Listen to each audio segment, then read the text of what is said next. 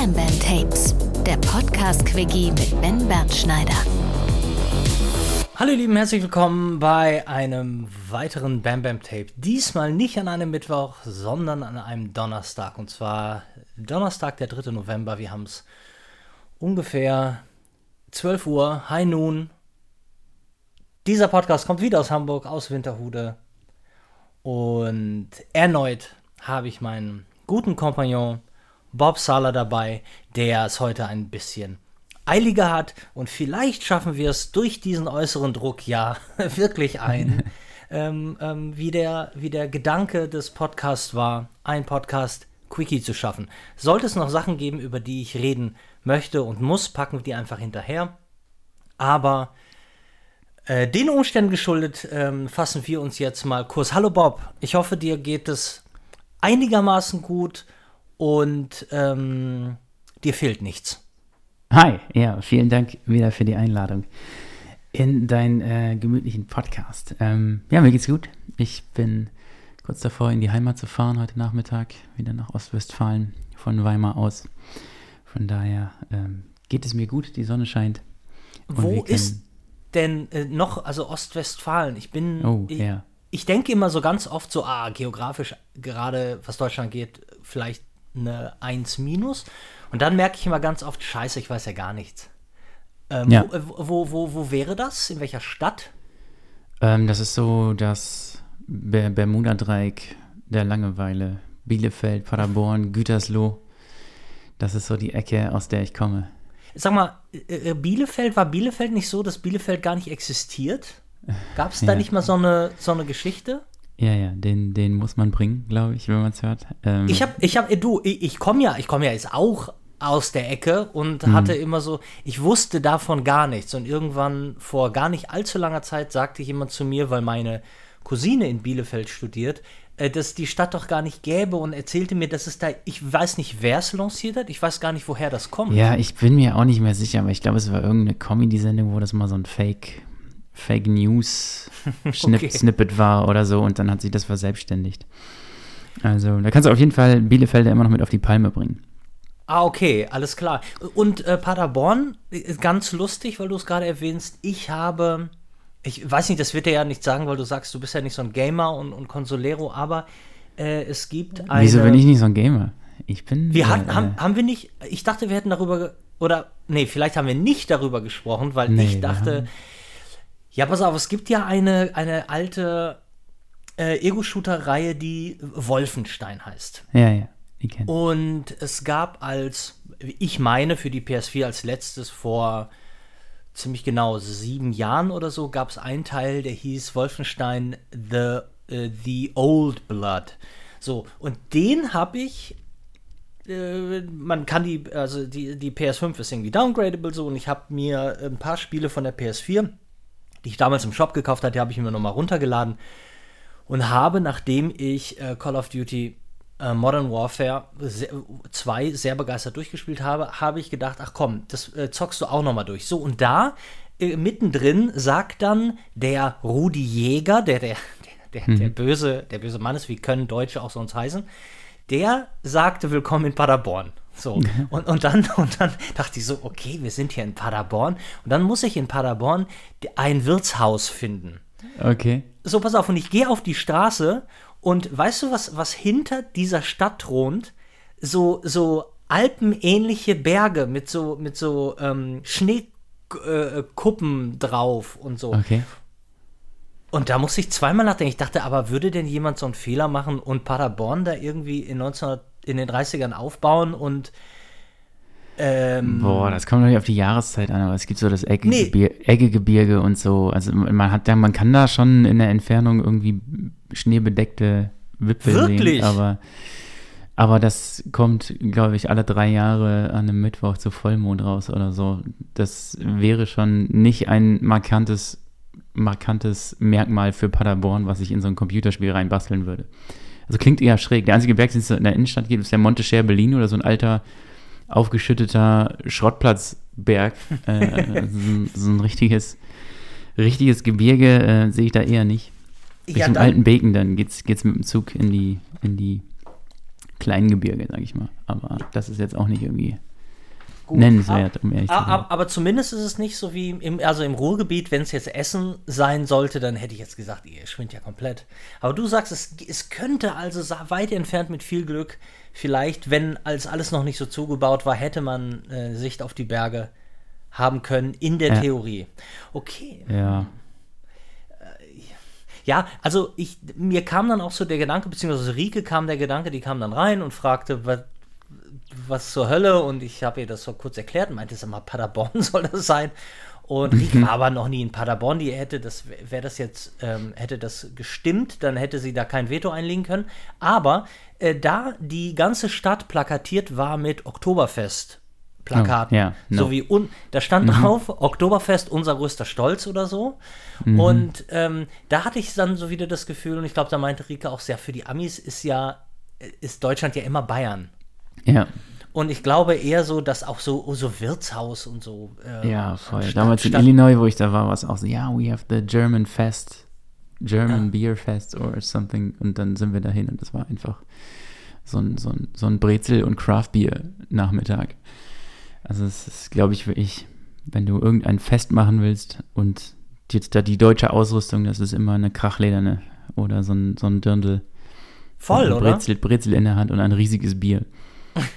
Die, die, kennst du äh, St. Pauli Girl? Nee. St. Pauli Girl ist eine, äh, ist ein, ist ein Bier, ist ein helles in, aus den Staaten. Und das gibt es schon ewig. Ich glaube, das, also ich lagere mich nicht fest, aber ich meine schon seit den 70ern, 60ern. Und was dieses Bier aber zeigt, ist halt eine, erstmal blau-weiße Rauten. Und, und dann ist da ein Mädel mit ganz, ganz, ganz dicken Hupen, die halt so vier Krüge in der Hand hält. Also es ist alles bayerisch an dem Ding, aber es heißt St. Pauli Girl und ich, ich schwöre dir, die haben keine Ahnung. Entweder haben sie keine Ahnung, wo St. Pauli der Stadtteil liegt, oder es gibt eine Gemeinde, eine Stadt in Bayern, die St. Pauli heißt. Das kann natürlich der St. Paulus, der, den wird es ja geben. Und das kann sein, aber meine Assoziation mit St. Pauli ist immer in erster Linie natürlich hier in Hamburg. Und das, das, das passt nicht. Das stimmte nicht. So. Also, die, die, das unterstützt ja nochmal unsere Theorie mit dem ähm, kennst du eine, kennst du alle. Äh, der Amerikaner und der, äh, der Deutsche. Aber ich finde das, das finde ich aber auch so ein bisschen erschreckend, die. Mh, na, wer geht denn. Ja, okay, das ist jetzt, das wäre jetzt eine Frage äh, wie ein Fass ohne Boden. Wer geht aufs Oktoberfest? Das fängt ja.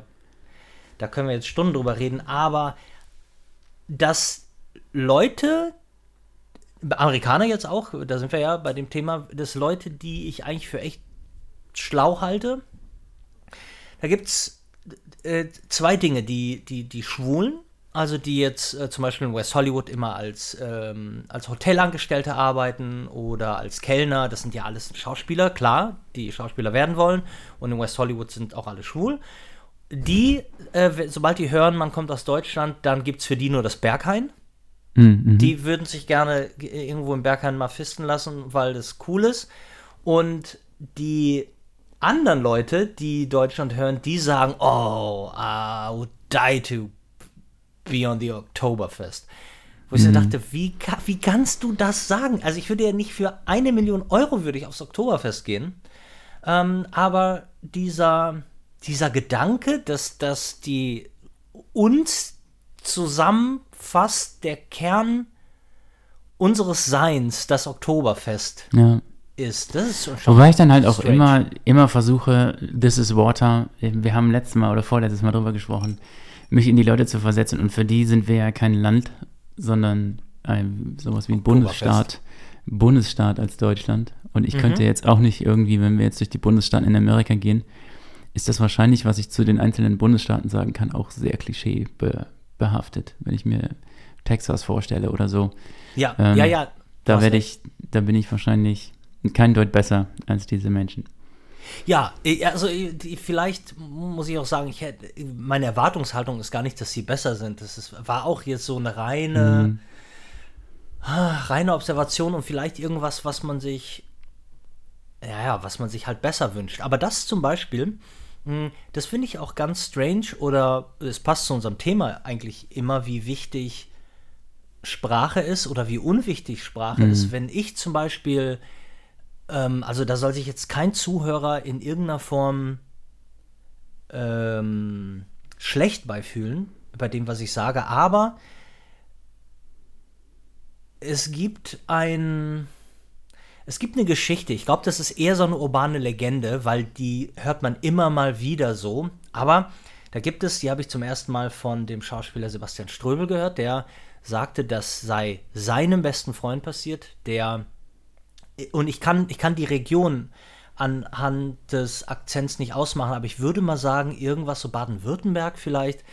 Ähm, und der hätte da, wäre da abgestürzt mit irgendeiner Frau und wildes Geknutsche und also, ne, wir reden von ähm, äh, jungen Vulkanen und äh, die waren dann irgendwie so mittendrin, also eine Stufe weiter und die Frau sagte, äh, ich kann das gar nicht nachmachen, aber sie sagte, ähm, keine Ahnung, ich, ich nehme die Pille, kann Schlaufe lasse. So, und in dem Moment war bei dem Mann alles vorbei. Und ähm, da- das nahm mich so zum Anlass, darüber nachzudenken, dass ich wirklich glaube, dass wenn zum Beispiel, ach, es gibt so gewisse Ostakzente, die ich einfach nicht schön finde. Und ähm, die finde ich nicht nur nicht schön, die würden mir auch, die würden auch alles kaputt machen bei mir, was so an oberflächlicher Zuneigung äh, aus meinem, äh, aus meinen Augen fallen könnte. Ja, das kann schon, ja, das weiß ich nicht, das kann ja auch in Momenten ganz interessant sein. Ich weiß es nicht. Ich bin hier gerade im Osten in Thüringen. Äh, wir waren am Wochenende in Leipzig auf einem riesigen großen Antiktrödelmarkt. Mhm. Da habe ich sehr geile Gespräche geführt, auf jeden Fall. Äh, und musste immer sehr viel schmunzeln. Und Mhm. hab's aber auch, hab's aber auch sehr gefeiert, sehr tolle Menschen hier kennengelernt. Ja, je länger ja, man aber- hier aber- ist, desto, desto besser kommt man da rein. Ich kann mir die Situation hatte ich noch nicht, äh, so ähnlich. Also von daher kann ich da noch nicht so richtig. ähm, Aber du kannst ich dich doch da reindenken. Also ja, mehr schon. als dieses politisch korrekte jetzt, oh, das sind aber nette Menschen. Ja, also aber wenn ich mich da wirklich reindenke und du sagst, das sind zwei Vulkane, wenn es dann irgendwie an zwei Sätzen scheitert, dann weiß ich es aber auch nicht. Ja, okay. Ähm, also gut. Ähm, vielleicht, vielleicht ähm, war die Geschichte, habe ich nicht weiter über die Geschichte nachgedacht, weil sie so in Stein gemeißelt war. Ich, sa ich sage nur, wo- worauf ich hinaus will, ist, wenn du die. Es gehört ja was dazu an, an so, einer, so einer grundsprachlichen Bildung, das überhaupt zu hören. Klar können wir jetzt, wenn bei den Simpsons Cletus sein, sein, sein Hillbilly Hick-Akzent macht, dann, dann hören wir das auch. Klar wissen wir dann, guck mal, der kommt irgendwie, äh, äh, die, die sprechen alles falsch aus und, und der kommt irgendwie aus dem, aus dem. Aber so, so, so, so Kleinigkeiten. So Kleinigkeiten, die für mich, wo, und das kann natürlich auch sein, weil ich einfach irgendwie, weil ich picky bin, weil ich oberflächlich blöd bin, aber es gibt Kleinigkeiten, die mich sprachlich stören, wo andere Leute, wenn sie aus dem Ausland kommen, sagen, die würden nur diese Person sehen und die würden nur mit dem Herzen gut sehen. Und da ist Ja. meine Barriere zum Beispiel die Sprache. Und ähm, Das habe ich aber- auch in Teilen, aber das ist dann weniger auf Dialekte bezogen. Das ist dann, äh, das sind dann Sprachschlurigkeiten, die mich dann eher rausbringen, ähm, wenn ich mit Ja. einer Person spreche. Ja, Und ich mache das aber selber. Also ich, ich kriege das, ich jetzt, wenn ich mit Leuten spreche, ich habe ja auch dadurch, ich, man denkt immer so Mitte Deutschlands, Ostwestfalen, man hat da überhaupt keinen einen Akzent mit drin, aber ich bin in Westfale. Also man, man merkt das in, in vielen kleinen Dingen, dass ich Westfale bin, auch sprachlich. Und ich dachte immer, dass ich irgendwie perfektes Hochdeutsch spreche, aber dazu dem ist müsst nicht ihr so. dann aus Hannover kommen. Ja. Ähm, Keine Ahnung, aber ich bin auf jeden Fall, du hast gesagt, wie- ich, ich zocke nicht, ich zocke schon. Aktuell ist meine Playstation leider in der Lagerbox in Köln. Oh, Aber ähm, grundsätzlich bin ich äh, sehr zu haben für, aber dann so wirklich so, ich glaube so die Richtung, die deine Frau spielt. So Assassin's Creed, Mhm. ähm, äh, was, was gab's noch? Uncharted, so Oh, ein bisschen ja. Adventure, Genau, Tomb, Ra ist- Tomb Raider, Ja, dieses Zeug. Das ist alle, exakt alle. das. Alle was ich dann gerne genau. Und früher ka- kam ich so, also Shooter habe ich nie gemocht. Das, Mhm. Da war ich einfach auch zu doof zu. Diese, also diese First-Person-Sicht, dafür bin ich zu hibbelig, glaube ich. Okay. Ähm, ich brauche immer Third Person. Mhm. Das, das, sonst regt mich das auch auf irgendwann, nach einer halben Stunde. Du nimmst es dann persönlich. ja, ja. Äh, und früher waren es halt viele so Strategiespiele irgendwie. Wie hieß es? Ähm, Civilization? Nee. Ja, wie klar. Das eine mal? Age of Empires. Age of Empires. Dune. Dune 1 und 2 noch damals auf dem Amiga 500 und so. Aber Doom, Das- Doom war ja ein First-Person-Shooter. Nee, Dune. Der Wüstenplanet. Dieses, Ach, Dune. Ja, ja, ja, ja, entschuldige. Ähm, der, der, da gab es so ein, das war, ich glaube, eins der ersten großen Strategie-Kriegsspiele, aber das habe ich, das kam auch nach dem Film, das basierte auch auf dem Film, der damals rausgekommen ist. Die Bücher hatte ich auch gelesen damals. Äh, das fand ich geil. Ähm, das ist so meine Welt. Das ist, wenn dann eher zur Strategie, aber ansonsten sind das immer eher so spielbare Spielfilme, die ich. Kannst du dich an, äh, kannst du dich an XCOM erinnern? Mm, nee. War auch so ein rundenbasiertes Strategiespiel, ähm, was ich ja so, so eigentlich bis auf Ego-Shooter, die ne, für, mich eine ganz klare Welt für sich sind, wo eine gewisse ein Adrenalinpegel und eine Hektik äh, ruhig aufkommen kann, ist es ja so, was ich an rundenbasierten Spielen total liebe, ist einfach die Zeit zu haben, nachzudenken. Und dieses Strategische. So, das ist ja, ähm, das ist das Ding, was ich immer geliebt habe. Und XCOM war ich weiß nicht, ob es auf dem C64er schon gab, aber ich habe auch eigentlich mit, mit dem Amiga eigentlich angefangen, mit dem Amiga 500. Und da war XCOM ein äh, Spiel, das du, ähm, du, kämpfst gegen Außerirdische, aber du kannst dein, äh, diesem Team, das du hast, kannst du Namen geben, was äh, total neu war. Und äh, du rüstest sie also immer weiter aus und äh, jeder hat eine gewisse Anzahl von Schritten, und kann halt eine extra Aktion machen, wie kann schießen, kann sich schützen, kann jemand anders heilen, kann jemand, ne, so, nach dem Prinzip. Und dieses, dadurch, dass du denen die Namen deiner Freunde geben konntest, oder ähm, den Frauen Namen von Frauen, die man toll fand und unbedingt beschützen wollte vor Aliens, äh, hatte das nochmal eine ganz, ganz, ganz andere äh, Tiefe. XCOM, sagt mir nichts. Und äh, ja, das. Ja, die jeden ältesten Sachen, die ich gezeigt habe, waren so Vermeer und so. Also so wirklich, und auf dem C64 so Minigolf und Formel 1 und Scheiß. Bei Ähm, ja, At. At Atari war bei uns, ähm, also es gab immer so ein, ich bin eigentlich gar kein, ich spiele gar nicht auf dem Rechner, ich bin halt ein Consolero. Aber Amiga 500 war das, was halt nach dem, ich glaube, was ich davor hatte, war ein, also richtig Jahre davor, als ich so 13, 12 war, habe ich einen Atari, naja, der, wie hieß er denn? Atari 8200 oder Atari 7600, keine Ahnung, aber diese Steckkonsole, wo die Spiele halt richtig rudimentär äh, waren. Das ist eigentlich so die 80er.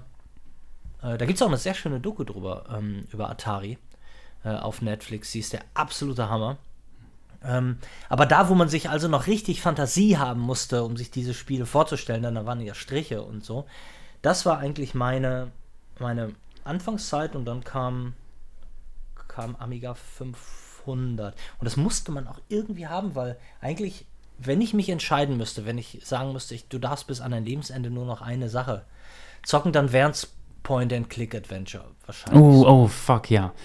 Ne? Also Ähm, die, Monkey Island und dann Ja. weiter Baphomets Fluch habe ich Ach, geliebt. ähm, total. dann ähm, wie, äh, Indiana Jones und der letzte Kreuzzug. Ja, ja, mit elf Disketten ohne Festplatte. Ja, Bitte Diskette 1, bitte Diskette 4, bitte Diskette 7. Hallo. Wenn er- wenn bitte Diskette eine 3, kaputt bitte. Diskette 4, bitte Diskette 7. Wie geht's dir? Oh, der Albtraum. Ja, total. Und deshalb, glaube ich, hat man doch dann irgendwann, hat man zum Amiga 500, hat man zu den 500 MB oder KB ähm, Speicher, hat man doch noch mal 500 KB dazu gekauft und dann hatte man einen Arbeitsspeicher von 1 MB und das hat dann schon mal eine Diskette, äh, eine Floppy ersetzt und dann ich habe nicht mehr damals so tatsächlich eine Festplatte bekommen. Wow.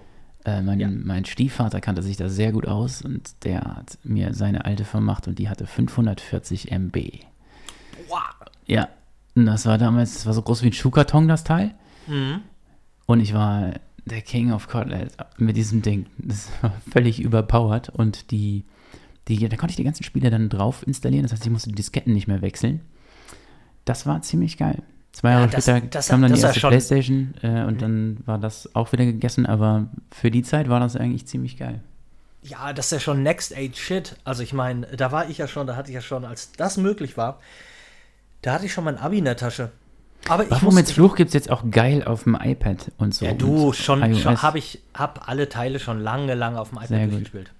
Ähm, fand ich auch vor allen Dingen was, was echt lustig ist, weil wenn du dir jetzt mal die Grafik anguckst und so, das Reisen, ne, dieses nach Paris fahren, ähm, all diese, diese Sachen, dieses auch ganz klar, ähm, äh, wie, es ist zwar rudimentär, aber auch, ja, ich würde nicht sagen einfallslos, aber so, so, so, ein, so ein Abziehbild, Pariser Abziehbild, wie sieht so eine Gasse aus? Und dann kommt da natürlich noch ein bisschen Akkordeonmusik drüber.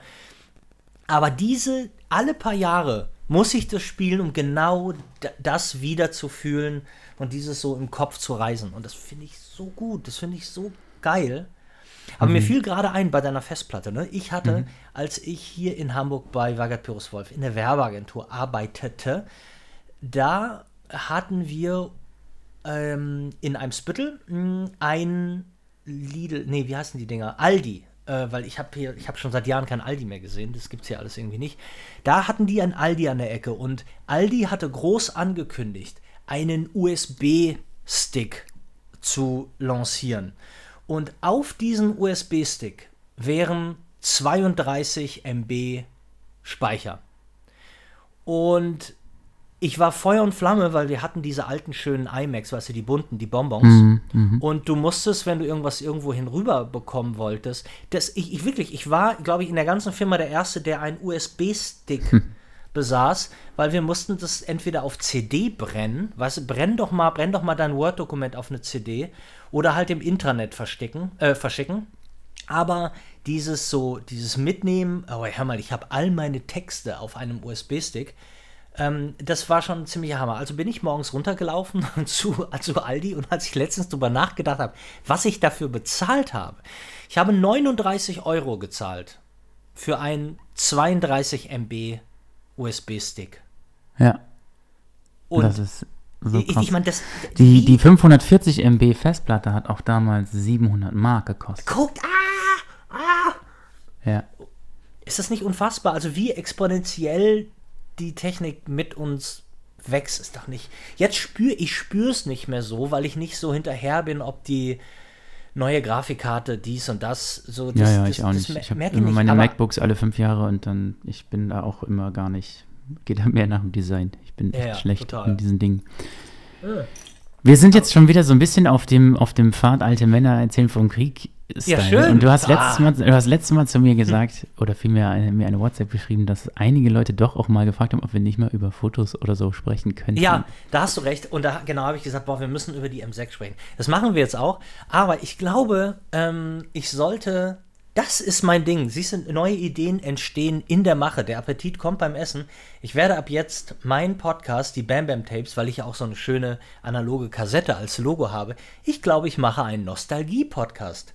Ich lade mir immer Leute ein, die ungefähr so alt sind wie ich und rede mit denen. Ja, wir sind auch fast ein Jahrgang, oder?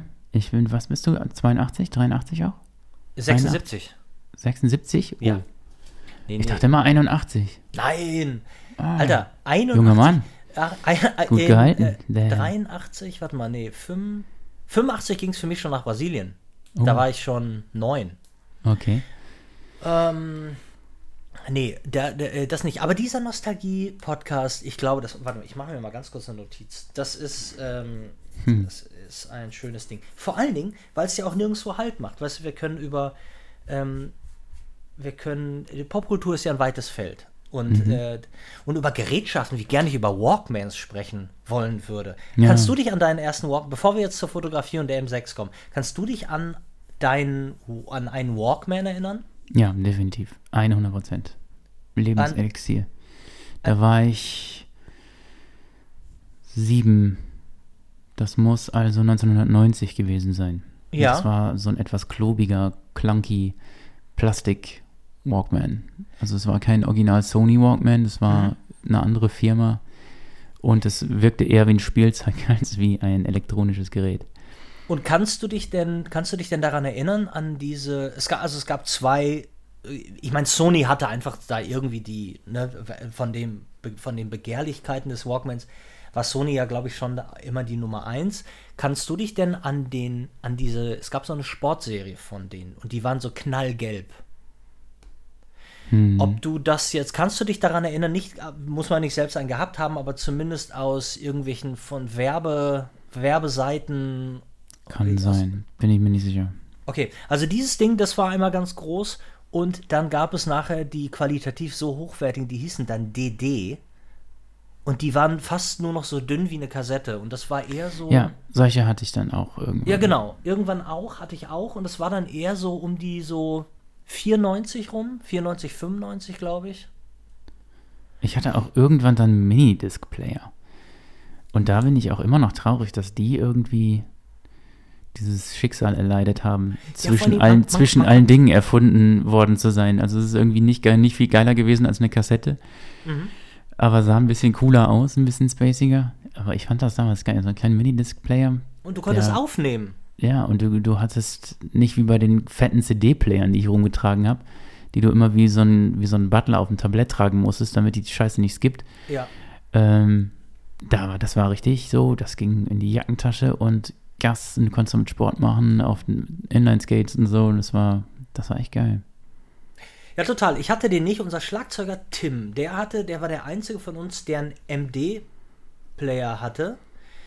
Ähm, und der hat uns dann auch immer, weil da, da ging es dann los mit der Raubkopiererei, denn du konntest ja einfach von einer CD auf den MD-Player Yes. eine Mhm. Disc übertragen. So, und der hatte eine riesige Kollektion an, an, an Musik und wie, aber ich glaube, das war zu so einem Zeitpunkt, dass der nicht ganz billig war und ich glaube, so einfach nach dem, nach dem Abi und so Anfang Studium, wo gehe ich hin, da war das Geld auch nicht so. Also die, die hatte ich nicht. Ich hatte dann, Die wurden dann aber günstiger. Also Ja? zu meiner Zeit war das dann nicht teurer als ein Walkman zu kaufen oder ein CD-Walkman zu kaufen. ah, guck. Das war ein Preis. Ich habe für meinen damals, glaube ich, 120 Mark bezahlt oder so.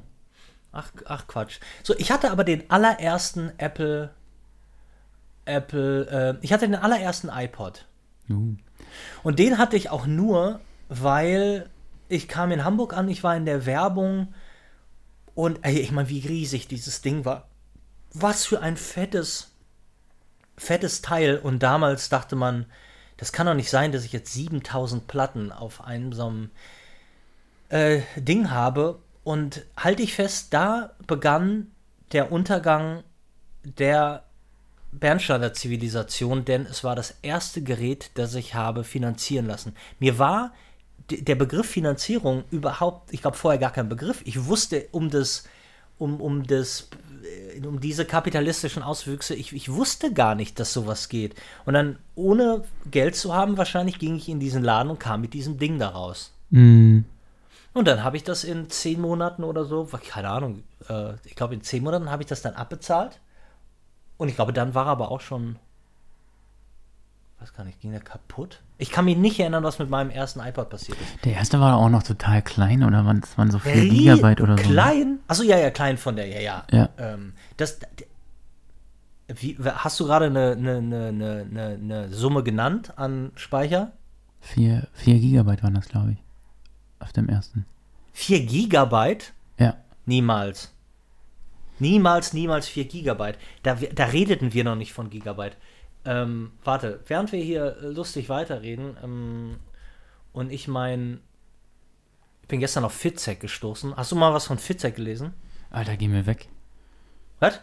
Das kann, nein, da kann ich nicht, dann kriege ich Gänsehaut nach einer Seite. Du bist ein bisschen leise, du. Ich, ich kann dich leider nicht mehr verstehen. Ähm, Äh.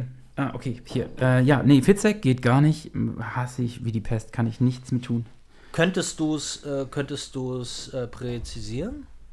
Also nur so ein bisschen, so ist einfach nur so ein Gefühl, weil du sagst, Boah, weil der Typ so sieht aus wie schlecht geschriebene Gewaltpornos. Äh, Ich, ich bin da einfach, ich habe es ein paar Mal versucht, weil ich es immer wieder sehe und das ist ja einer der erfolgreichsten.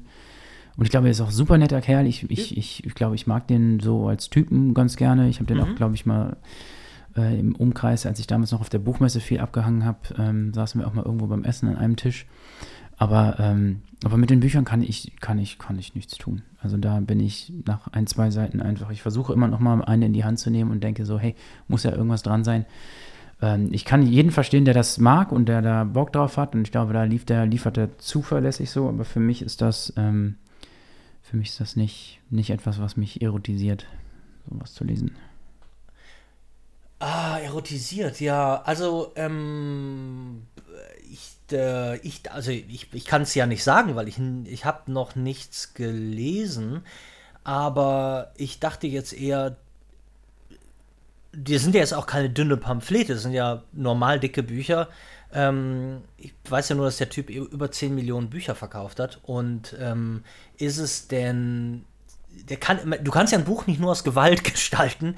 Äh, Ist es denn äh, diese, diese, die ganzen Psychothriller-Elemente der Spannung, sind die dann nicht, sind die dann nicht da, weil es irgendwie zu prosaisch geschrieben ist oder, oder weil Ich- wenn du da- dich jetzt da- nur an der Gewalt störst, dann würde ich sagen, ähm, pff, pff, fuck it, also ich glaube nicht, dass Ich mag es einfach sprachlich nicht. Ich habe Ah, ja, ja, ja. ähm, ich hab, ich hab Szenen daraus gehört, gesehen, bei YouTube, wo auch immer, oder in Podcasts oder wenn Leute was vorgelesen haben, Mhm.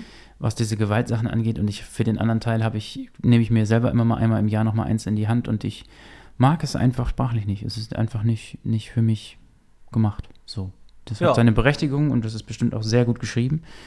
Äh, für mich ist das einfach eine Welt, in der ich mich langweile nach einer Seite. Weil Mhm. alles Also es ist ein- so zu einfach Klischees aneinandergereiht sind. Ah, okay. Der erste iPod hatte eine 5 GB Ja, Festplatte. habe ich auch, habe ich auch gerade gesehen. Ja. Ja, siehst du mal. Ähm, also ich hatte dann definitiv noch den 5 GB und nicht die 10 GB Variante. Mhm. Ähm, glaub, also glaube ich, ich meine, das ist ja, ich sehe gerade Oktober 2001 und März 2002. Das ist nicht so ein Riesenunterschied.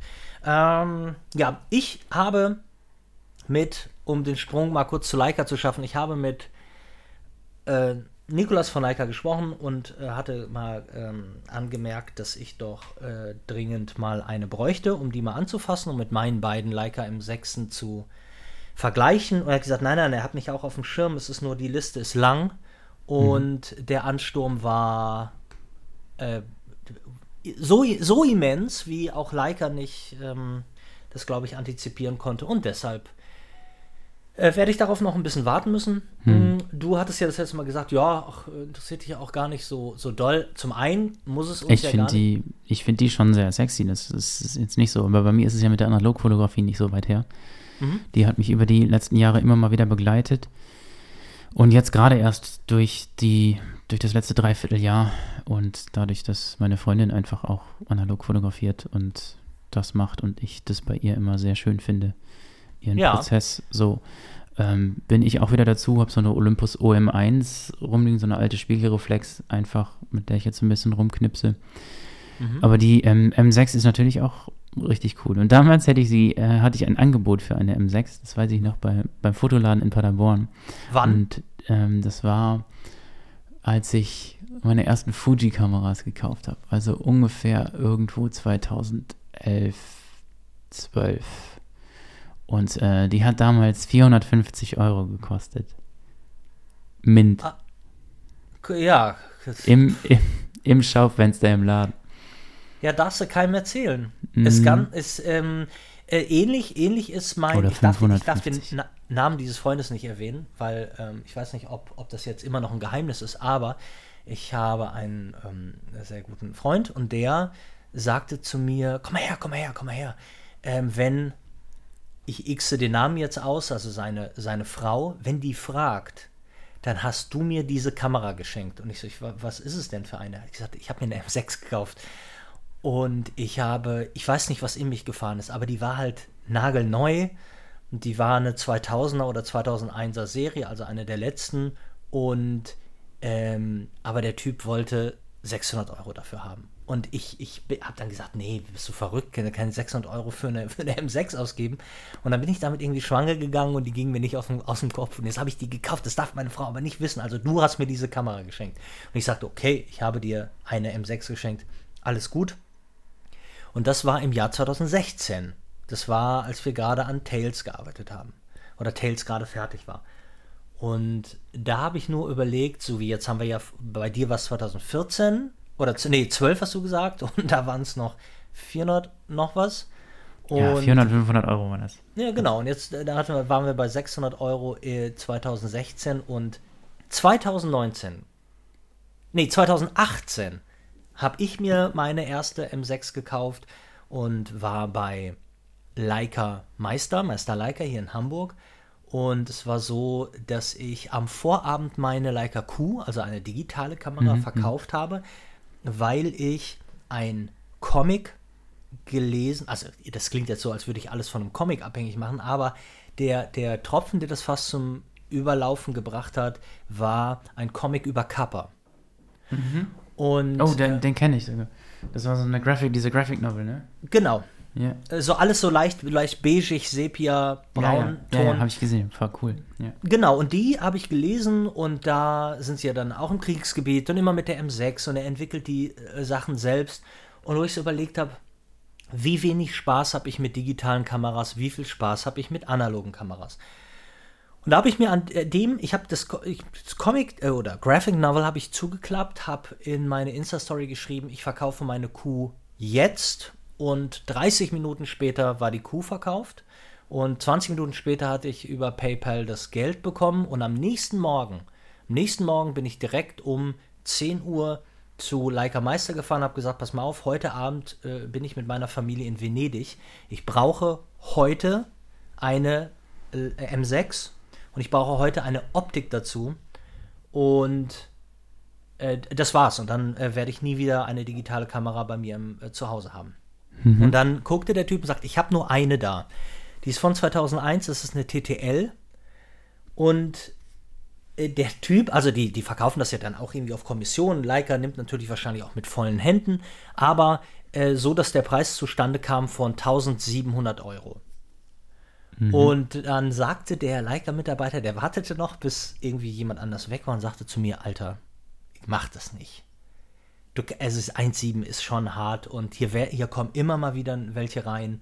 Aber der Typ will so viel Geld und aber 1,7, ganz ehrlich, das. Ich meine, ich freue mich, aber ich bin auch auf deiner Seite. Ich möchte euch auch gut beraten und ähm, kauft die nicht für 1,7. Ich habe gesagt, weißt du was? Leider Gottes funktioniere ich so nicht. Äh, ich funktioniere so, wenn ich was haben will, dann will ich das haben. Und ich möchte ich habe ja dafür die Kuh verkauft und ich habe ja keine Ahnung, ich glaube 3,9 für meine Kuh noch bekommen. Mhm. Ähm, das heißt, spielt überhaupt gar keine Rolle. Bitte die Kamera jetzt und einpacken und ähm, was ist mit einer Optik? Und dann, der kannte mich und der wusste, was für Fotos ich mache und hat gesagt, ja, du willst ja irgendwie was. Wie wär's denn mit einem mit Summicron mit einem 35er 2.0er? Habe ich gesagt, klingt super. Ähm, ich wollte, also ein 35er muss es sowieso sein. Und damit es nicht ganz so teuer wird und noch in den Preis passt, ähm, dann hatte der von einem befreundeten Fotoladen hier in Hamburg, die mittlerweile fusioniert sind mit Leica, ähm, Fotoarkaden. Und Fotoarkaden hatte für 1100 Euro eine 35er aus der Kanada-Serie, aus der vierten, hatte eine, die angeblich ein bisschen weichner, weicher zeichnet. Ja, und dann hatte ich mein, äh, mein Set so, und dann bin ich abends, sind wir nach Venedig geflogen und dann habe ich meine ersten M6-Bilder gemacht und auch selbst entwickelt und seitdem war es dann um mich mhm. geschehen. Aber die, Preis, die preisliche Entwicklung, ähm, holla, die Waldfee. Ja, ja, wir gucken auch gerade danach, weil eigentlich wäre es auch schon, schon schick. Bei mir ist ja die Situation im Moment, dass mir mein komplettes Equipment geklaut wurde im September. Also ja, wie, ich weiß, das ist ja auch ein großer Schmerz vor allen Dingen. Rucksack, fast 20.000 Euro, die da flöten gegangen sind und das war nicht ordentlich versichert. Es war versichert, aber nicht für einen Diebstahl aus dem Auto. Und da habe ich dann nur 500 Euro zurückbekommen. Und da, äh, daran knabbere ich gerade immer noch. Im Moment äh, arbeite ich mit Equipment, was mir Fujifilm glücklicherweise geliehen hat. Mhm. Eine XH2. Ähm, und finde ich dann größere Jobs habe, kann ich auch nochmal irgendwie im Mittelformat bei Fuji immer anfragen. Das, das geht ganz gut, aber im Moment bin ich quasi equipmentlos. Habe nur noch eine kleine, kleine analoge Olympus und muss erstmal wieder gucken, wie es weitergeht. Erzähl doch nur mal ganz kurz, äh, wenn du kannst, wenn der Schmerz es zulässt, nur ähm, was, äh, was sich dazu bewogen hat, den, das Equipment unbeaufsichtigt im Auto zu lassen, weil ja. es wahrscheinlich nicht anders ging in dem Moment? Ähm, ehrlich gesagt, wir sind ähm, zu einer Vernissage gefahren von dem mhm. Andreas Jorns, dem Fotografen mhm. in Düsseldorf und ich hatte am nächsten Tag eine Hochzeit, die ich fotografiert habe und danach noch einen Job einen Tag später, hatte also wirklich mein ganzes Equipment. Und das ist normalerweise packe ich immer sehr spezifisch ein für die Sachen, die ich mache, aber da hatte ich alles mit. Alles, was ich für Video nehme, alles, was ich für Foto nehme. Und hatte das komplett fein säuberlich in diesen Rucksack gesteckt. Und dann sind wir da angekommen, waren zu spät, waren zwei Stunden im Stau, äh, haben eigentlich alles verpasst von der Vernissage und sind dann nur für eine Stunde kurz da reingehüpft und äh, hatten die Kamera im Kofferraum. Und irgendjemand muss uns gesehen haben, als wir gekommen sind, als wir hinten den Kofferraum aufgemacht haben und das noch so ein bisschen versteckt haben und so. Ähm, und dann war ein, zwei Stunden später einfach das komplette Fenster hinten aufgeschlagen und alles war raus.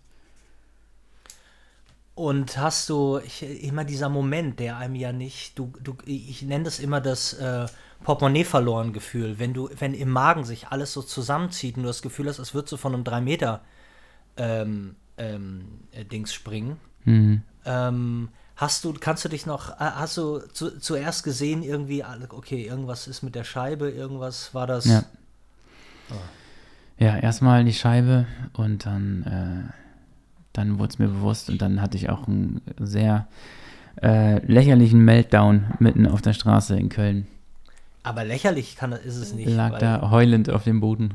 Ja, normal. Ich habe versucht, Dinge kaputt zu treten. Ich war oh. wirklich äh, wegen meiner eigenen Dummheit so erzürnt, dass es, äh, das war nicht, nicht, nicht gut. Das war nicht ein, eine Sahnehaube auf einem richtig beschissenen Jahr auch und eigentlich ging es mir da gerade wieder besser und dann kam, kam dieser Schlag nochmal und so, hey, alles, was du besessen hast. Auch meine Fujifilm, die ich bekommen habe, als ich die Werbung damals gemacht habe für die X100F, als ich in Australien war. Da gab es so ein Werbevideo von mir mit der X100F und da habe ich eine bekommen, wo die Seriennummer äh, Bob Sala hieß. Oh. Die extra für mich aus Japan gekommen war und die wurde mitgeklaut auch. Also die tut es mir eigentlich am meisten leid, um ehrlich zu sein. Und, und, hast du mal geguckt, ob man die nochmal, ob die irgendwo aufgetaucht ist, auf irgendwelchen. Ja, ich habe die, ich habe die Händler angeschrieben, habe den Seriennummern durchgegeben und habe bin im DSLR-Forum eingetreten und äh, gucke jeden Tag bei eBay Kleinanzeigen und bei eBay. Also wenn noch jemand irgendwie Ideen hat, was mir da abhanden gekommen ist, war äh, eine X Pro 3, selber eine X100F äh, tatsächlich auch eine Canon R6, die ich da zu der Zeit hatte. Also es war ordentlich, ordentlich Kameras mit drin. Meine X100F. Die tut ja, liebe, zu, liebe, liebe Zuhörer, bitte, bitte bei Bob melden. Ähm, und falls ihr, falls ihr noch äh, was Schlaues zu sagen habt, außer, ey, das tut mir leid, dann ähm, ja, bitte, bitte, bitte an, mal einmal an Bob wenden.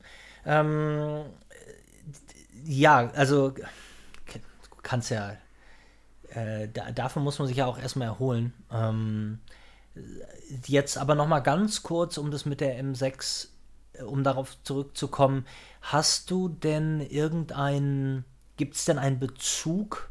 Meistens ist es ja so, wie du schon sagst, ich, wie bei meinem Mac, ich gehe eher nach dem nach dem Mikrokosmos, in dem ich mich befinde. Ich gehe, es eher das Design, weil wir wissen alle, dass du mit deiner Canon genauso tolle Bilder machen kannst wie mit der Leica. Ähm, und also gut, lass uns äh, fair sein. Ähm, technisch sind die Optiken einfach das Nonplusultra. Aber gibt es denn einen Bezug für dich zu, zu Leica als, als, als Marke, dass du sagst, ähm, also wenn ich jetzt hingehen würde und sage, Bob, ich habe eine M6 für dich, dann würdest du ja wahrscheinlich sagen, danke, nehme ich. Hm, ähm, ja, schon. Die, ich ich finde die schon sexy, aber es ist eher so, dass mich die digitalen jetzt nicht so ansprechen. Ja. Wenn, dann wäre es eine analoge von Leica, definitiv. Also es ist, ich habe eine M10 und eine M240 ausprobiert mal irgendwann und das war etwas, was mich ähm, tatsächlich gar nicht so gar nicht so begeistert hat. Also weder mhm. der, der Shutter-Sound noch, noch so overall das Handling und auch nicht der Look der Bilder.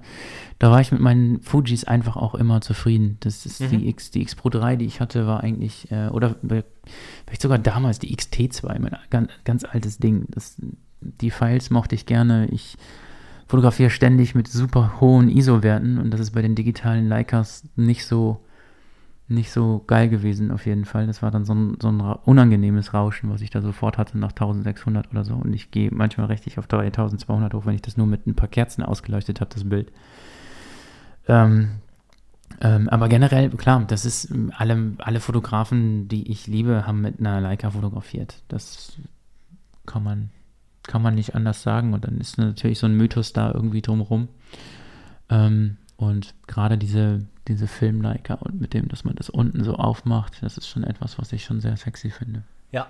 Ja, aber du, ich glaube auch, der Sexiness ist, ist so ein bisschen so der, ist schon ein bisschen so der Hauptkern. Ich muss auch sagen, ich habe ja mal, ich habe so ein, so ein, so ein ziemlich langes äh, Interview gegeben der Zeitschrift Fotoklassik und die, das waren dann so acht Seiten zu Voyageur. Das war ganz nett und das war vor allem auch ganz geil, weil ähm, äh, ich halt echt gut, sich Voyageur dann sehr gut verkauft hat. Und da ging es so ein bisschen darum, der fragte immer, äh, ich weiß nicht, wie wir da gelandet sind, aber dass so ich nicht eingesehen habe, also ich wollte so ein bisschen, wollte ihn natürlich auch ärgern und äh, war so ein bisschen dieses Oberflächliche, dass wenn weißt du, wenn sich ständig Leute, du kaufst dir, kaufst dir Dinge, die schön aussehen, die dir gefallen, weil wir einfach aber auch als Fotografen ja ähm, visuelle äh, Menschen sind und Menschen, die sich mit Ästhetik ja beschäftigen, dass wenn jemand irgendwie drei Canons mit einer langen Linse um die Schulter trägt, ähm, das einfach scheiße aussieht, wenn er nicht irgendwie die braucht, weil er arbeitet, sondern mit so einer Kamera zu reisen. Ich das echt, echt so eine M6 einfach auch schöner finde und ich, ich nicht einsehe, dass nur weil Fotografie ein, ein technisches Vorhaben ist, dass ich davon von, von, von abrücke, dass mir die Ästhetik von so einer Kamera einfach total wichtig ist. Ich trage die doch die ganze Zeit. Das ist doch, ich trage ja auch keine. Ja, keine zu 100 Prozent. Das ist einfach auch ne? der Grund, warum es mich zu Fuji gezogen hat. Also mhm. der Look der Kameras, die erste X100 damals oder die XE1 auch dann, äh, vor allen Dingen aber die X100, das, das war einfach so für mich der Look. Ich hatte Bock, die in die Hand zu nehmen und dann hatte ich die immer dabei. Das war diese, ja, was man immer so sagt, aber damals, ich, ich hatte einfach Lust, die anzufassen. Ich habe die ja. in die Hand genommen und habe die in der Jackentasche gehabt, habe die in der Manteltasche gehabt. Und dann bin ich in der Anfangsphase, habe ich nur so Street-Fotografie-Dokus geguckt und so und wusste überhaupt nicht, dass man sich mit Menschen treffen kann, um damit Fotos zu machen und irgendwie Porträts und Leute ansprechen oder so. Es ging nur darum, dass ich irgendwie durch die Straßen gelaufen bin und versucht habe, mir Porträts zu klauen von Leuten. Mhm. Und ich bin, äh, habe dann damals einen Bürojob in Paderborn, bin dann um 5 Uhr nach Feierabend einfach zu Fuß nach Hause gegangen und der Nachhauseweg hat dann zwei, drei Stunden gedauert, auf dem ich dann auf dem Weg versucht habe, Fotos zu finden und dann immer mit der Kamera. Und das hat mich sehr, sehr befriedigt für, für ich glaube, anderthalb Jahre oder so, dieser, dieser Prozess. Einfach bewusst loszugehen und hinzusehen und und diese Kamera anzufassen. Und das war, da war Fujifilm mein, mein Einstieg auf jeden Fall. Ich hatte vorher zehn Jahre lang eine Nikon D40 mit einem Kit-Zoom, womit ich meine ganzen Bilder für die Zeitungen und so gemacht habe. Und ich kannte mich kein Stück aus mit irgendwas. Ich wusste nicht, was Blende ist, ISO, kein Schimmer. Ich wusste nur, wenn ich an dem Knopf drehe, dann wird es irgendwie unscharf. Und wenn ich an dem Knopf drehe, ich konnte auch nicht, wenn man mir dann eine andere Kamera in die Hand gegeben hätte, hätte ich sie nicht bedienen können. Ich konnte nur meine Nikon D40 mit dem Kit-Zoom bedienen. und äh, da haben wir die Abendveranstaltung, wo man auch nicht blitzen darf, fotografiert, mit einem ausgefahrenen 18 bis 55 Zoom auf Blende 5.6. ähm, sie haben zwei Lieder Zeit, um ihr Foto zu bekommen. Sie dürfen nicht blitzen. Und dann Spray and Pray, so ein bisschen, geguckt, dass ich es irgendwie hinkriege. Aber das war eine ganz gute Schule, definitiv. Und da habe ich echt, ja, ja boah, da habe ich Millionen Auslösungen auf dieser D40, die ich zehnmal eingeschickt habe, noch um sie wieder zu reparieren, weil es mir überhaupt nicht in den Sinn gekommen ist, mich damit zu beschäftigen, dass es vielleicht auch einfacher ginge mit einer Festbrennweite oder anderen Lichtstärken oder so. Ja. Ja, ähm, geil. Aber jetzt, warte mal, wie bin ich denn von der. Äh, genau, die Sexiness und deshalb die Fuji, ähm, äh, alles totales Verständnis. Ja, ja, und diese, aber die, die, genau, und die Haptik der M6 das äh, komplettiert so ein bisschen aber auch dann die, ähm, das Äußerliche. Ähm, und ansonsten würde ich sagen, die, da, die, da verschleißt nichts. Die Dinger sind einfach. Die Dinger bleiben einfach geil und es fühlt sich robust an und du weißt, dass da ein Tanker drüber fahren, äh, ein Tanker, ein, ein, ein Panzer drüber fahren kann. Ähm, und das, äh, ja, das rundet, ich glaube, diese Sexiness schon ab, weil an sich die Firma, hat jetzt für mich, glaube ich, kein. Haben wir letztes Mal drüber gesprochen, ne? aber so Zahnwälte, die sich so, die sich eine Leica kaufen und dieses, dieses Drumherum, also all, all das, was, glaube ich, so die, die digitale Sektion angeht, mhm. ähm, das hat, hat für mich eine, äh, genau das Gegenteil. Das hat äh, ein, überhaupt keine, das sind Funktionsjacken ähm, ja. und, und ähm, das ist für mich auch so. Glücklicherweise sind in meinem Bekanntenkreis die meisten Leute, die mit Leica fotografieren, relativ cool und mhm. geben ihr linkes Bein dafür, so wie du, ähm, oder verkaufen noch den letzten Goldzahn. Mhm. Und die meisten Leute, die man dann doch aus diesen Geschäften laufen sieht, ähm, da, ich gönne denen das. Wahrscheinlich wäre ich genauso. Aber ich denke ja, auch, ich denke auch. Keine Frage, ich versuche well, nur einen Gegenpol zu schaffen zu ja. der Sexiness, die uns so eine Filmkamera von Leica und die Legacy, die wir aber sehen. Wir sehen die, wenn wir Kappa aufschlagen, wir sehen die, äh, äh, wenn wir ja. Magnum-Fotografen sehen. Genau, ähm, klein und so.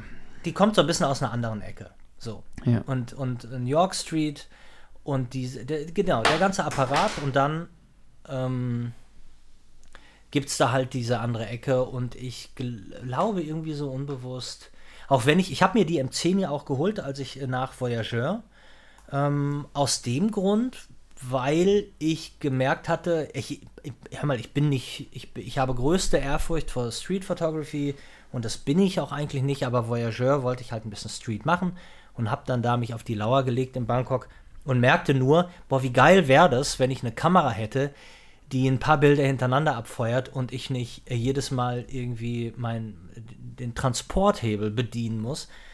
Mm, aber das sind alles so Argumente, das ist wie bei einem Süchtigen. Ne? Das sind alles mhm. so Argumente, ähm, ja, um diese Kamera, was muss ich mir denn einreden, um mir diese Kamera kaufen zu können mhm. äh, oder sollen? Und diese ganzen Argumente, zwei, drei Jahre später, eine, eine, eine Gehirnevolution weiter es ist dann wieder so, was, was hast du dir? Also es ist so, so klipp und klar und so. Ich meine, keine Frage, das macht äh, Leica-Sachen auspacken, aus der Verpackung nehmen, die Sachen kaufen. Das sind alles wunderschöne Auswüchse äh, unserer Gesellschaft hier. Aber so richtig, richtig, richtig Sinn und Leichtigkeit habe ich nur mit meinen analogen, ja, und meist mit der M6.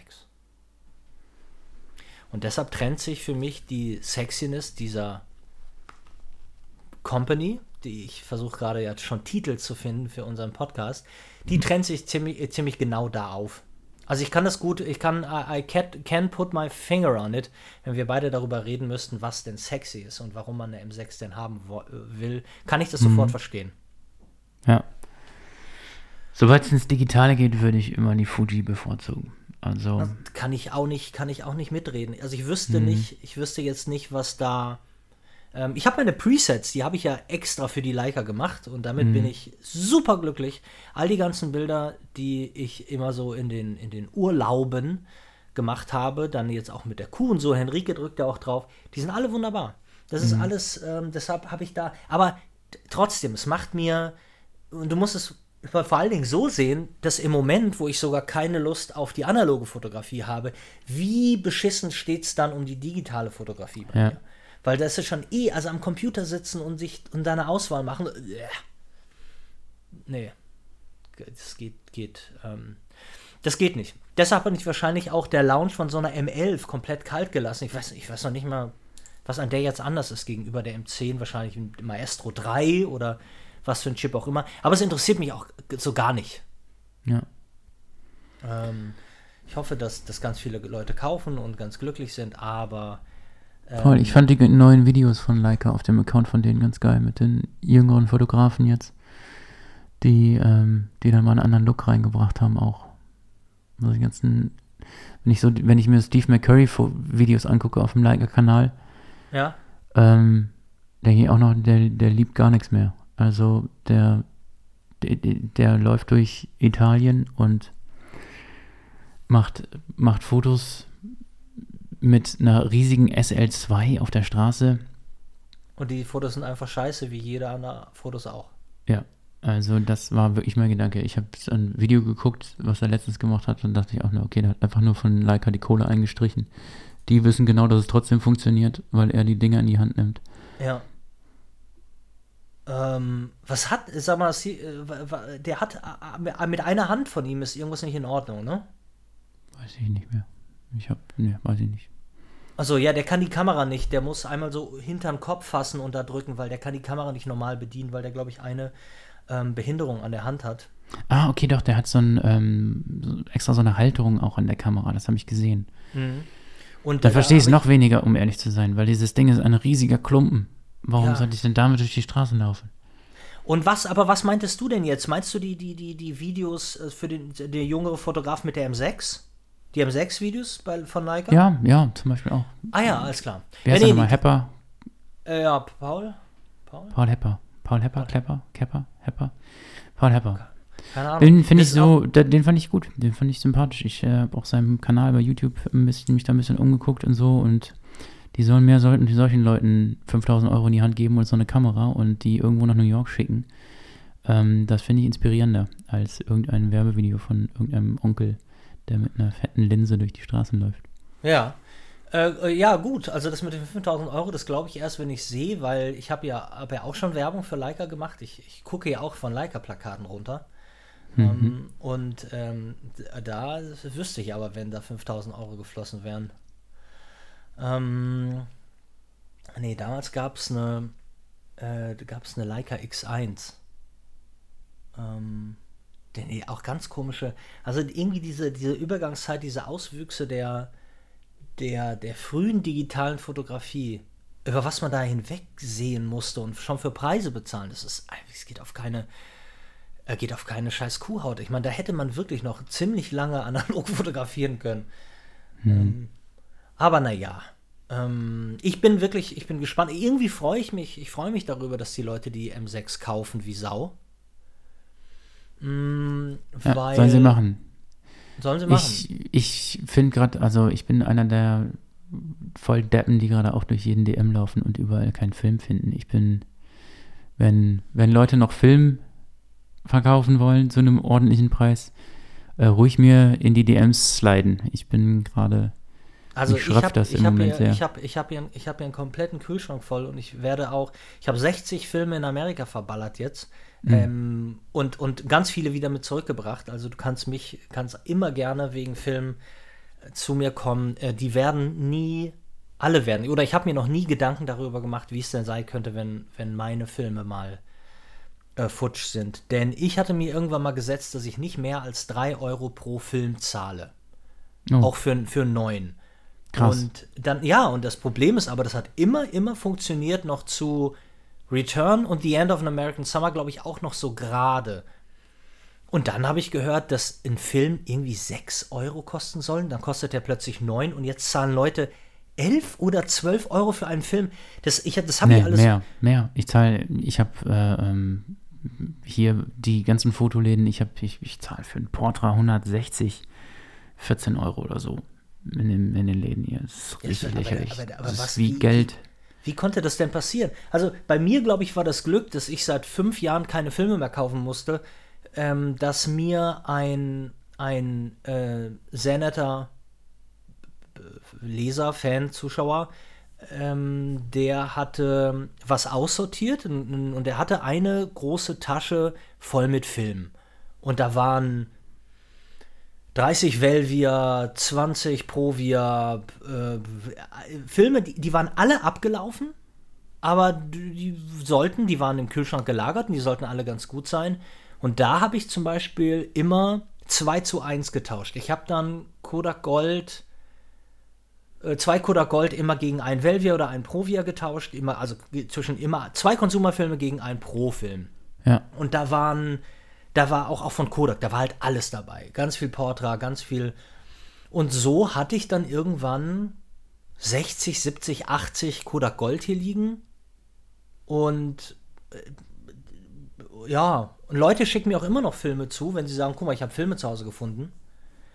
Und der, da, da, da ist das nie, da bin ich nie von, von, von runtergekommen. Nur Schwarz-Weiß hatte ich nie so viel, da habe ich irgendwann mal für 300 Euro 50, äh, 50 HP5 gekauft. Also sprich, da habe ich auch schon 6 Euro für einen Film ausgegeben, das stimmt. Aber einen Farbfilm kann ich mich nicht daran erinnern, in den letzten 4, 5 Jahren eingekauft zu haben.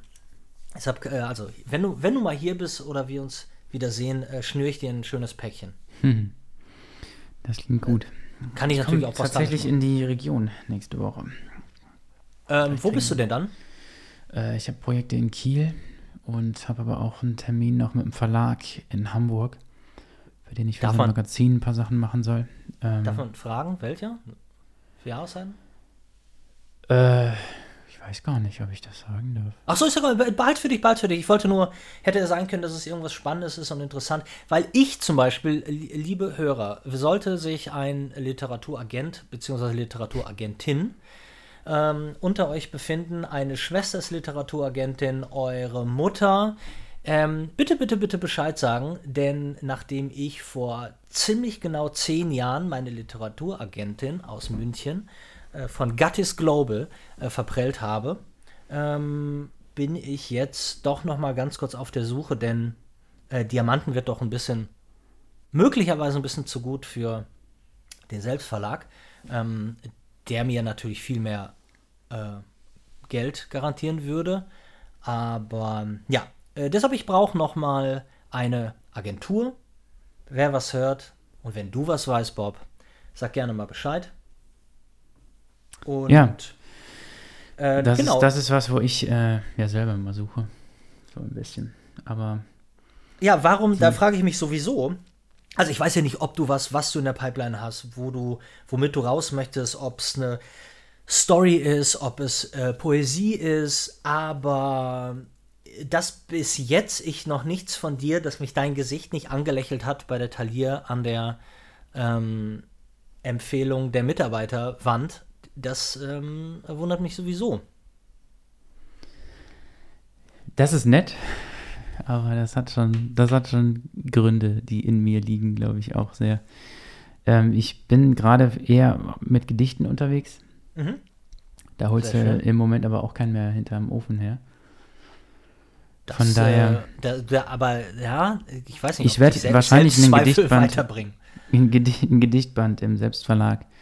Das äh, steht irgendwann mal an jetzt. Aber im Moment. Und da kannst du, solltest du unbedingt dann aber nochmal mit mir reden, ähm, weil, ähm, weil ich mich natürlich jetzt, weiß ja, ich meine, ich habe jetzt sieben Bücher im Selbstverlag ja auch rausgebracht und die, äh, wie wichtig das da ist zu gucken, ähm, preislich bei einer Produktion, wo man, wie man, wie man liegt und jetzt gerade mit den mit dem unfassbaren Holz- und Papierpreis, ähm, da muss es auf jeden Fall nochmal mit mir, mit mir sprechen, ob das, ähm, ja, ob das nicht irgendwo preiswert besser etc. geht. Mhm, das mache ich Und- auf jeden Fall. Auch noch so ein paar Kniffe, ähm, weil Leute immer denken, dass die Seitenzahl bei der Menge des Papiers irgendwie eine große Rolle spielt und die Leute einfach nicht in Druckbögen denken. Sodass du, wenn du irgendwo einen halben Zentimeter wegnimmst, eine ganze Seite mehr auf den Druckbogen passt und es bei 1000 Stück die Welt ausmacht. Ähm, das ist ganz, äh, ganz, ganz wichtig. Also deshalb, ähm, ja, können wir Hm. da auch noch mal unbedingt äh, drüber äh, drüber Ja, da komme ich auf dich zurück, definitiv. in, unserem, in unserem nächsten Podcast. ja. Ähm, ja, das wäre doch fein. Hör mal, ich, äh, ähm, ich bin jetzt mal dein Alarm. Du sagtest ja, genau. 13 Ich muss, Uhr wird für äh, dich. Los. Ähm, hat mich sehr gefreut wieder und ich hoffe, Ja, wir ich sehen auch. uns oder hören uns äh, bald wieder. Ja, sehr, du, Podcast. Ich komme gerne wieder und plauder mit dir ein Stündchen sehr, oder sehr zwei. gerne. Ich, ich finde, wir sollten, wir sollten, wir sollten einfach die, äh, die zehn Folgen machen wir einfach voll. Und dann, ähm, aber du musst dich natürlich öffnen, öffnen zu nostalgischen Dingen aus unserer Jugend. Das ist wichtig. Das kriege ich hin. Das Cool. ich. Ähm, gut, und, und ich, mich hat es noch nicht ganz locker gelassen. Also ich, ich, ich habe verstanden, dass, äh, wie hieß er jetzt, Sebastian Markus Fitzek, ähm, dass, die, ne, dass es scheiße ist äh, in deinen Augen. Aber ich würde Nein, gerne. ich bin da harsch, aber das ist so, ich habe so ein paar Sachen. Sei bitte, sei bitte harsch. Ich, ich kann dieses, ich kann dieses ganze, ich kann ich, keine Wokeness in meiner, ähm, wenn es um Beleidigung anderer Menschen geht. Ich möchte gerne, äh, da- dass, ähm, dass man Dinge hitzköpfig einmal benennt, um dann sie, die Wogen wieder zu glätten und darüber zu reden. Aber mich, nee, mich würde einfach nur interessieren, ich fände es ja, das ist ja, das spannender geht es ja kaum zu sagen, jemand, der die, die Mitte der Gesellschaft wahrscheinlich, so wie der Mann ja aussieht, irgendwie trifft und 10 Millionen Bücher verkauft, ka- kann man, kann man an ein paar Stellen raussuchen und rausfinden, was äh, jemanden mit einer anderen äh, Erwartung an die Literatur und jemand, der äh, weitaus ne, tiefer geht, so wie du, können wir da was rauspicken, wo wir sagen, guck mal, das ist doch ein Satz. Ich meine, hallo, wie lange soll ich solche Sätze lesen oder so Plattitüden oder so? Ich finde das wahnsinnig, wahnsinnig spannend, wenn man, vielleicht kaufe ich einfach mal ein Buch von dem, lese auch mal rein und dann können wir mal darüber reden, warum uns so eine Seite kalt lässt. Okay. Was wir machen können, ähm, Ja? Sebastian Fitzek, schön und gut, aber ich habe ein, ich führe einen inneren Krieg gegen John Strelecki und Freunde. Wer soll das denn sein? Das Café am Rande der Welt. Nie gehört. Boah, wie hast du das denn hingekriegt? Ja, erzähl. Das Ding ist, na klar hast du das gehört. Du willst mich jetzt nur aus der Reserve locken. Ähm, das, das ist ja auf Nummer 1 in den Sachbuch-Bestsellerlisten seit irgendwie 2004 oder so. Ja? Ähm, so lange jetzt nicht, aber Sachbuch. seit immer, ja, es ist wie so ein Lebensratgeber. Und alle möglichen Leute kommen mir immer und sagen, ob ich das schon gelesen habe. Und ich treffe Leute, die sagen, boah, ich lese auch so gerne. Und dann sind die beiden Bücher, die sie gelesen haben, sind immer das, Ka das Café am Rande der Welt und der Alchemist von Paulo Coelho. Ja, herrlich. Oh. Und das hat alles seine Berechtigung. Und es gibt, es gibt, es gibt dafür wirklich seinen, seinen, seinen Grund, dass es diese Bücher gibt. Und viele lieben das so sehr. Aber ich kann es dann irgendwann nicht mehr hören. Und bei Strelecki ist es halt wirklich so, du musst auf die Webseite von dem gehen. Alter, das ist so eine Sekte. Das ist so ein Scheiß. Ich muss so brechen. Und ich habe es auch versucht. Ich habe das Kaffee am Rande der Welt. Ich habe es gelesen. Und wirklich, dass die Leute sagen, hey, boah, das hat mir... Alleine der Ton in diesem Buch schlägt dir die ganze Zeit in die Fresse, dass du dumm bist. Also das ist, das ist so ein, so ein, so ein, so ein väterlicher, belehrender, ekelhafter Ton, in dem einem so in Parabeln das Leben erklärt wird. Und mit so einer Nonchalance von irgendwelchen komischen Kaffeemitarbeitern am Rande der Welt, die die ganze Zeit so, das weißt du noch nicht, aber warte es ab. Wenn du Oh nur die Gott. richtigen Fragen stellst, boah, und dann kommt eine Parabel von irgendeiner Schildkröte und dann, ja, das muss man daraus lernen. Ach so, ach so, es geht auch anders im Leben. Tja, das siehst du jetzt. Und dann immer mit so einer Erzählerstimme, die einem das nochmal so zusammenfasst, so, sollte es wirklich so gewesen sein, dass ich mein ganzes Leben lang an einem falschen, einer falschen äh, Glaubens, einem falschen Glaubenssatz angehangen bin? Oder ist es einfach nur nein? Und dann versuchst du das, das ist so ein, so ein inneres Verhandeln noch so, das ist so ein Sträuben gegen diese Mitarbeiter dann. Und das ist einfach so lächerlich und dumm. Und das ist einfach so scheiße. Und ich muss einfach die ganze Zeit immer, und ich poste das dann immer bei mir bei, bei Instagram auf der im Radio das Meerseite.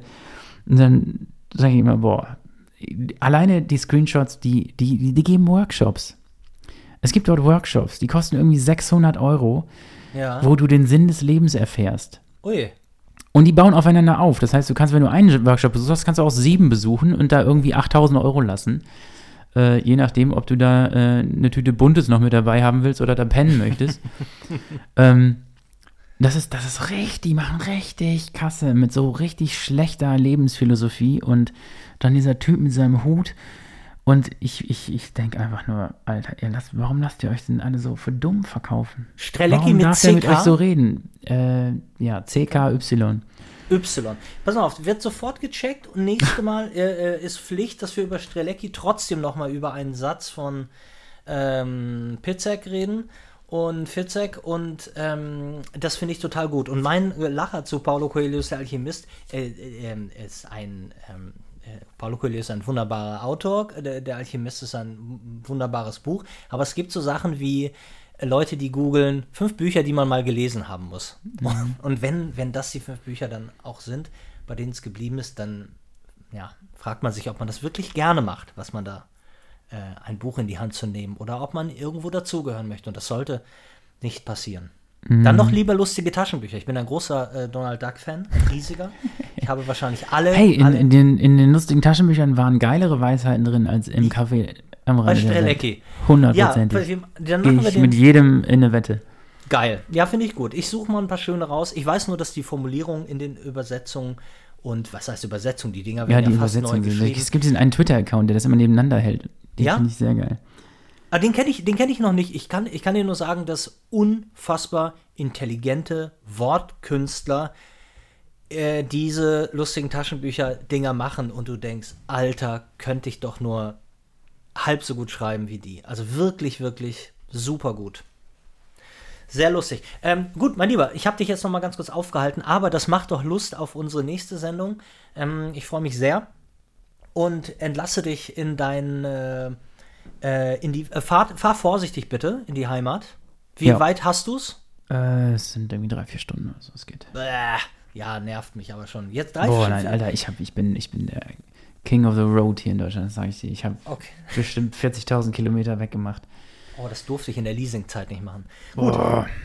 Nee, mein Auto fällt auch halb auseinander. Und mein, die Mhm. Opel-Händler sagen mir auch, das ist äh, äh, der, mein Opel, ich habe so einen Opel Adam, so einen kleinen Scheißer. Wie heißt der? Opel wie? Adam? Ja, ähm, So ein Topmodel-Ding? Ja, ein Germany's Next Topmodel Auto. Ich kriege auch immer so Blicke von, von Kerlen, wenn ich so auf der Straße bin, denken alle immer, es kommt jetzt äh, irgendwie eine Blondine um die Ecke. Und dann wink ich da raus. Oh, Ähm, schön. Mit meinem Doppelkinn und meinem Vollbart. Braune Locken sind, sind auch schön. Ja, und äh, ich habe wahrscheinlich einen der Adams, die die meisten Kilometer haben in ganz Deutschland.